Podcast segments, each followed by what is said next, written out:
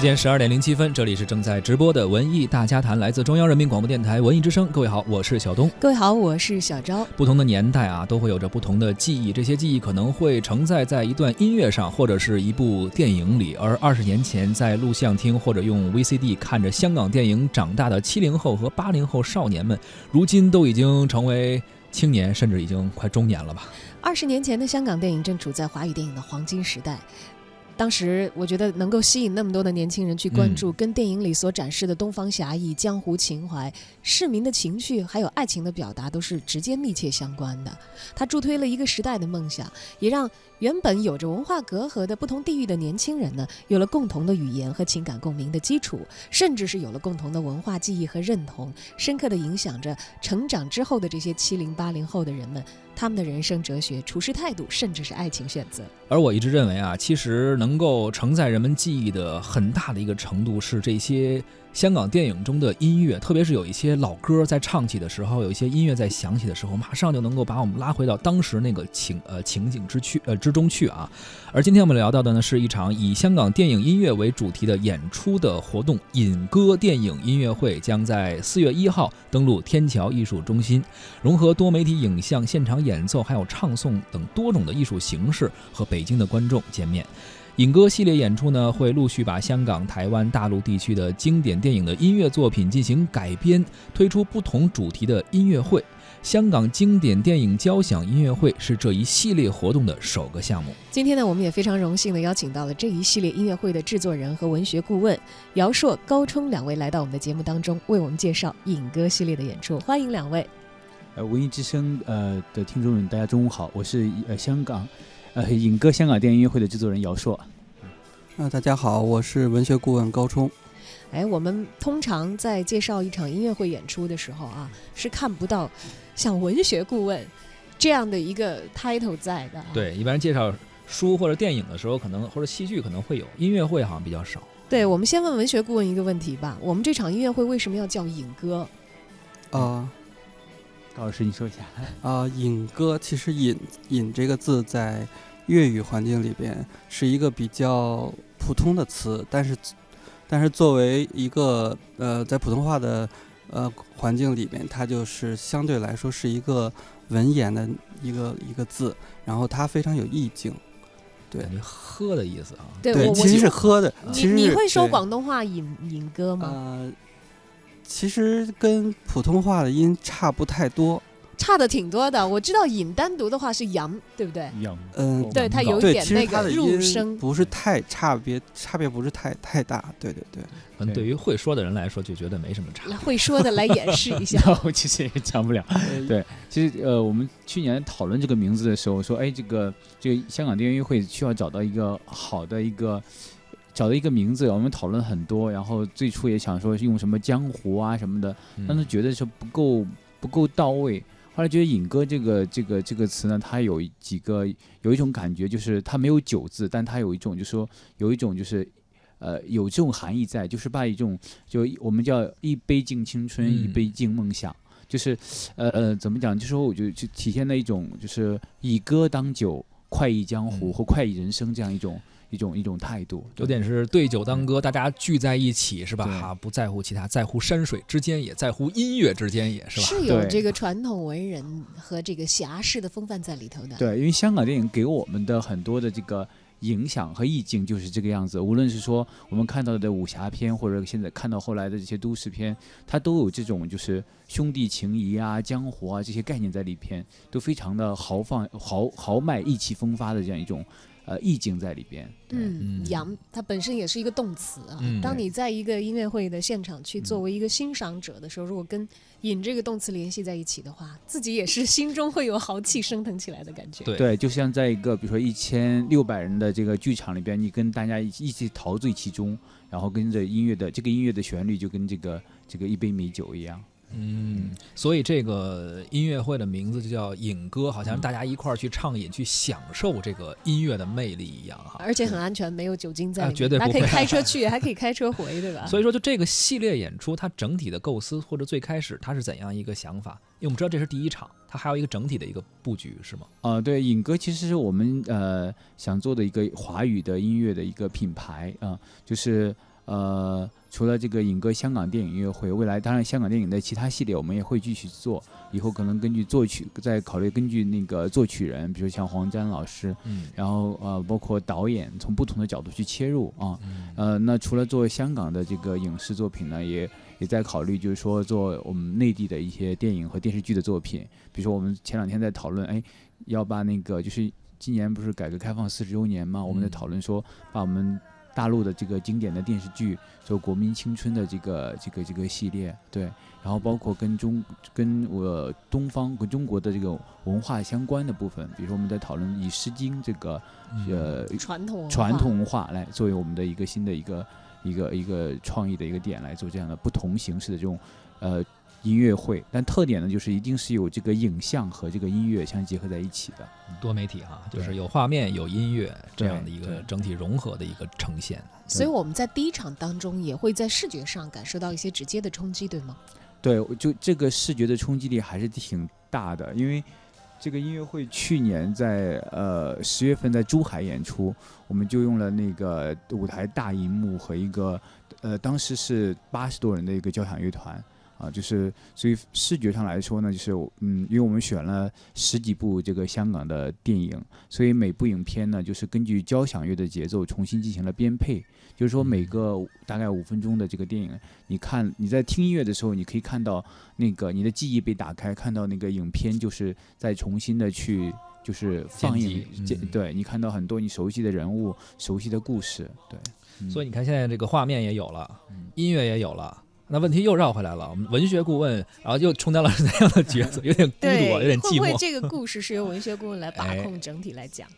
对，因为因为这个呃一开始策划整个的呃这一场音乐会的时候，呃，其实在去年，呃，去年因为是香港回归二十周年嘛，嗯然后是一个这样的一个契机。然后我本身对香港电影是，我是一个香港电影迷嘛，然后对对这些东西比较感兴趣。然后当时跟跟姚老板我们两个人就是聊天的时候，觉得做做这么一场音乐会，它虽然是一场交响音乐会，相对来说可能对大家有点远，但是对于这个主题来说，呃，七零后、八零后的青春，它是一个无法，呃，怎么说呢，是一个非常有情怀的一个东西。嗯，啊。对，最近其实很多的艺术作品都在玩这个回忆杀，对。嗯可能主要是因为这个七零和八零后到了可以花钱的年纪，消费实力的年纪了，就不？像原来要跑到游戏这个不是不是游戏只能去租一下这个对租光碟的呃那个 VCD 啊年代。VCD 的时代，对，但其实话说回来，这个时代的语境在改变之后，可能大家的这个艺术表达的形态也会做一下更新。因为像当年我们看到的那些戒指，我们知道电影音乐的话，它整体还是要为这个电影的表述来服务的，它不是单独的独立成一个艺术表达的一个主体。所以在这个音乐会的整体编排上的话，呃，而且不同的电影它会不同的主题，会不同的这个风格的音乐。我们是以什么样的标准来取舍？我觉得会不会因为两位的爱好而有各自最喜欢的电影的音乐进入到我因为们这场经典的确实是香港电影太多了，怎么去选择呢？对这港片，我相信我和小东可能我们各自喜欢的类型都会有一些差别。嗯我相信他应该没有我这么喜欢《倩女幽魂》吧？对吧？我我喜欢，我们是年轻人嘛，我们喜欢更那个 新一点的，我们是年代的差别，扎心了。对我们那会儿班里还有男生喜欢《古惑仔》的，就是像我就对那个没有这个男生和女生确实，刚才是开玩笑，就男生和女生喜欢的确实是不一样，不一样所以我们也不知道，就是两位老师，你们之间在选择这个曲目的时候，或者选择电影的时候有什么区别？因为我们选的时候，呃，聚焦在八九十年代是香港电影非常黄金的的时代。嗯对那个时代，其实它的电影类型相对来说比较单一，没有特别复杂的。呃，比如说现在一部电影，你可以你都无法定型它的类型，是，但是那个年代，呃，所有电影都可以归到某一类里边，而且它的类型对它类型可能十个嗯以内就可以了。嗯，对，因为它它现在来看都非常典型的一些，然后我们挑选了，虽然一开始挑选了，其实有五十多部五十多部电影，但是最后我们经过筛选啊、以及版权的一些各种种原因，最后留下了是非常经典，任何一一首歌一一一首曲子和一部电影都会引起所有大众的共鸣。比如说高中老师，您最喜欢的，或者这里边您有您定的比较对，中意的自己私心在里是面的。哪哪个我的私心是这里边其中一首阮玲玉的主题曲对嗯藏心》。啊，这个其实也是很多人应该也是非常熟悉啊，阮玲玉的主题曲《藏心》。呃，那我们再问问姚硕老师，您啊是个人来说比较倾向于哪些啊，我当然我我跟你们的点比较像，我我挺喜欢那个《倩女幽魂》的。啊，你跟小赵的这个啊点比较像。对，古装的，非常东方美学的那个意蕴非常的足。对对，其实高老师就很谦虚啊，我们请他做文学顾问，真的是他做了大量的这个案头的工作。对，其实后来我觉得，可能文学顾问不仅仅是停留在文学这个部分，可能更我理解，可能更多的是一个策划。对，其实就是从那个我们总这个音乐会的利益到这个曲目的选择，到我们每一个每一首曲目怎么去呈现，其实都要听到很多他的这个专业的意见。因为我想这个音乐会呢，就是，呃，因为我们在讲电影的时候会讲说好莱坞电影或什么电影，但是说我觉得就是香港电影它作为一个符号呢，就非常的这个清晰，它的风格非常的。就是非常的独特，大家一讲就会觉得说，哦，香港电影就是那个样子的，就是会有个特定的理解。在这个里边呢，就是呃，他在做策划的时候呢，就是我们当时有有大概七十多首曲目，后来到现在十几首。这个选择的过程中，就把他就考虑到很多因素，比如说他这次分了那个呃武侠片，就是嗯呃现代江湖片或者叫警匪片，然后还有言情片那种啊，嗯不同的类型，而且每一个都要照顾到它非常的经典。嗯，我记得去年小张你之前做那个一个光影香港电影，去年应该是做的，嗯也是在梳理了一下就香港的电影，包括香港的一些音乐。对他有他自己演进的这个呃变化，所以当同时时他还有不同的人代表着非常鲜明的符号。对，比如你说到人物，就像黄沾、像徐克，应该说都那个是他是必须的一个，就必须要提到的。包括我们的音乐会肯定也是会提到的。对对，就对于他们的作品的选择，《沧海一声笑》是嗯、是其实这个现在目前公开的一个曲目里边，有有有他们两个人合作的作品占了百分之将近百分之五十。其实当时，当时那个黄沾在整个的那个黄金时代的时候，他的他的电影配乐的呃作品，嗯、他其实主要是写主题歌，主题歌，对嗯。然后呢，但是他的作品其实非常经典，在在电影里边非常经典，像那个，呃，他跟徐克，呃，徐克导演合作的《倩女幽魂》嗯英雄本色》这一系列，都是其实都是他写的主题曲，他跟，嗯、他跟顾家辉两个人的那个一个经典的合作，两个人是金牌搭档，黎明不要来是吧？黎明不要来，黎明不要来，嗯。然后他那，呃，《艳倩女幽魂》那里面几首歌都是他写的，嗯，对，但是他有时候可能只是作词，顾嘉辉的曲，但有的时候他也作曲，比如说沧呃《笑傲江湖》《沧海一声笑》嗯。这是黄沾自己作词作曲的一首非常经典的歌。哎，他们这个团队有非常鲜明的特色，而香港电影其实还有一个特别绕不过的人，但他的音乐风格也是不停的在变化啊。这个人周星驰，对吧？周星驰的音乐那 对音乐你想这个不到是是吧？你只能想到有一些他出场的时候的一些部分的，但是我们在这次的演出曲目单里看到了国产零零七国产零零七啊，呃这个也会有吗？呃，国产零零七就是李香兰呃，这个是作为一个返场曲目。啊，对，这是、啊，我们不小心把这个返场给大家透出去了对，就我刚才这是一个迟疑了这是一想啊惊喜。但是不止这一个啊，后面我们就不透露了。对是的，而在这场这个呃音乐会的现场呢，嗯大家除了在听觉上会有一个呃重温当年的经典的直接的感触之外，视觉上也会有一个冲击。但是我们知道，其实大家的记忆有的时候啊，它隔了一段时间以后，它会模糊。是，它不是那么清晰的，就像有的时候你翻过来听，是因为有了一层这个记忆的滤镜，它显得格外的美好。其实可能当时受这个技术条件所限，有一些东西在今天你来听是觉得，哎呀，它有它粗糙的部分，但是它最神髓的那个东西能够传世，所以到现在我们。仍然非常的欣赏他和为他倾倒，但是现在其实随着我们技术的进步，有一些东西我们可以嗯，以今天的办法来突破他当时的一些限制了。尤其像刚才两位也讲到，在此前的有一些演出的时候，我们甚至用到了八十个人编制的对，这么豪华的一个乐队。对，其实之前那个香港电影的都是主题曲，就像流行歌的这个这个这个都是有人演唱的啊。然后呢，这次呢，我们其实做了一个大的一个调整，就是把这些呃曲目、流行的这个歌曲变成了改编成了交响乐，是基本上就是说都是用交响乐去演奏的。你能你能听到那个旋律，而且这个因为交响乐它的编制非常的大，配器非常丰富，所以你的情绪一下子可以被吊起来，就是渲染起来。另外一个就是说，这个影片的那个画面呢，就像刚才你讲的，所以大家对很多电影的这个记忆是。那因为年代久了或怎么样就会模糊，但其实那个电影的记忆是有的。那我们其实起到一个作用，就是帮大家把这个记忆重新唤醒。所以这个画面呢和音乐就是配合的就非常的好，就是有很多的细节。然后比如说像《倩女幽魂》，那就是呃，在它我们用的这次是《黎明不要来》这首曲目，所以它会提那个你会看到很熟悉的这个小倩和宁采臣她的故事。张国荣和和王祖贤最好的青春，对，你会在五分钟这里边，你一下子哎，这个故事的整个的脉络，你会就重新被唤起来，嗯，哎，而在这样的这个设置当中，我们也看到非常要卖力的我们的乐团的话，它可能会是一个非常规西洋交响乐团的一个乐器的配比吧。就像我们现在其实听到藏心，你会听到有一些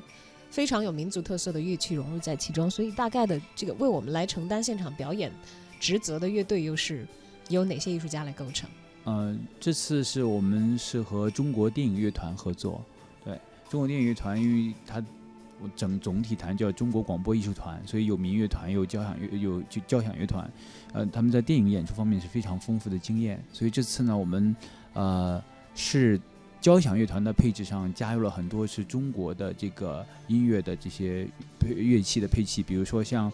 呃，古筝、古筝、二胡，然后长笛、竖琴，对对，就等于是一个中西交融的一个乐团，可能以这个管弦乐打底，然后会加入一些中国的传统的民族的乐器。对你还能够感受到，就原来的音乐里边的那种整个的调性，对对，因为确实得有民乐，很否则很多可能那种东方的韵味无法表达。对，有没有害怕就是在音乐会的现场，有人忍不住跟着唱起来？因为我们知道演唱会经常会有这样的，说我买了票，结果发现我旁边坐的那个听了隔壁唱了一场，对对，唱了一晚上，根本没听见周杰伦唱什么。对对，其实。这也是我们这次的用意，就是为什么不让别人去唱？因为我觉得说所有的歌词大家都很熟悉，然后音乐响起来，你那个歌词在你心里就自自然而然的就出现了，对对。所以在去年演出的时候，就是就是指挥稍微点拨了一下，大家觉得说哇，交响乐就一定要特别的正襟危坐，对，正襟危坐要要尊重他的仪式。然后但指挥就说，哎，我们可以就是来唱一首。就是那个上海滩，对啊，呃，就是我们就是在两边的那个呃字幕里边也把那个那个歌词给就是打出来，打出来，打出来，然后一下子全场就是整个现场大家都用粤语去唱那个，对对对，这个太熟了啊，对，就非常的情绪就非常的高涨，然后演出结束后大家就很激动。我们买票不是去看音乐会，我们是买了个 KTV 的那个 多豪华的配置，八十几人的交响乐 团给你配啊。啊，那这次我们还会有可能出现这样的场面吗？呃，还会有，还会有，会有。就是我们把词儿都让出来了，就是让大家来唱。呃，在后面有个小埋伏，因为这次除了这个有这个大合唱的部分，还有一个就是还有返场的部分，还有一些小埋伏，因为我们在招募一个合唱团，嗯，就是来有其中有一首曲目呢需要。我们的招募的合唱团跟乐团排练之后，在现场呈现给大家。嗯，有很多设计在里面啊，到时候期待可以看一下。不过真的没有，就说表演的正规的形式上是有人演唱的这样的曲目吗？有，有，也只是有一首，要透露吗？啊，对，还是留个悬念。那高老师可以讲介绍一下。啊，有一首是我们邀请了一个嘉宾是。呃，李晓东就是刚刚参加完歌手的李晓东，是。啊，李晓东老师他会演唱那个一首气势磅礴的《沧海一声笑》，对，这是我们一个特别的环节，这是唯一一首有人声，对，唯一一首有有人声的，对，然后会会有一个非非常精彩的改编，对。哎，李晓东以前是以民谣歌手，李晓东以前是以播音我搭档的主播音主持为生的，哦，原来还有这么一个重 名对对有有这样一个对梗，嗯。是的我确认又不是他要请假去唱就好了。没事，晚上不耽误。哎，他其实给人印象是这个校园民谣最早呃出来的一个代表，跟。高晓松老师他们就是一个时代的。对，由由嗯他来唱这个《沧海一声笑》，嗯不一样的感觉。不一样，我非常还。有点想象不出来会是什么样的。对，因为他最近在歌手里唱那个《消愁》，对，大家都会觉得说，哎，他的反而有，因为他这个就是特定的人生的这个阅历，就反而会给给给歌曲有更多的诠释。而且这次呢是用，就像他跟交响乐团来合作，所以这嗯个这个感觉就非常的不一样。他也非常的就是，今天早上刚才在跟我去沟通这个事情，就是就是这他对这个非常重视，所以嗯，就是也想给大家一个就是不一样的一个体验。因为其实对于他来说，可能和这种全编制的乐队合作的机会也不会特别多，可能对这种、嗯对像这种形式其实也挺少的，啊是。就之前有张学友在有跟交响乐团有这样这样这种合作，对，其实歌手跟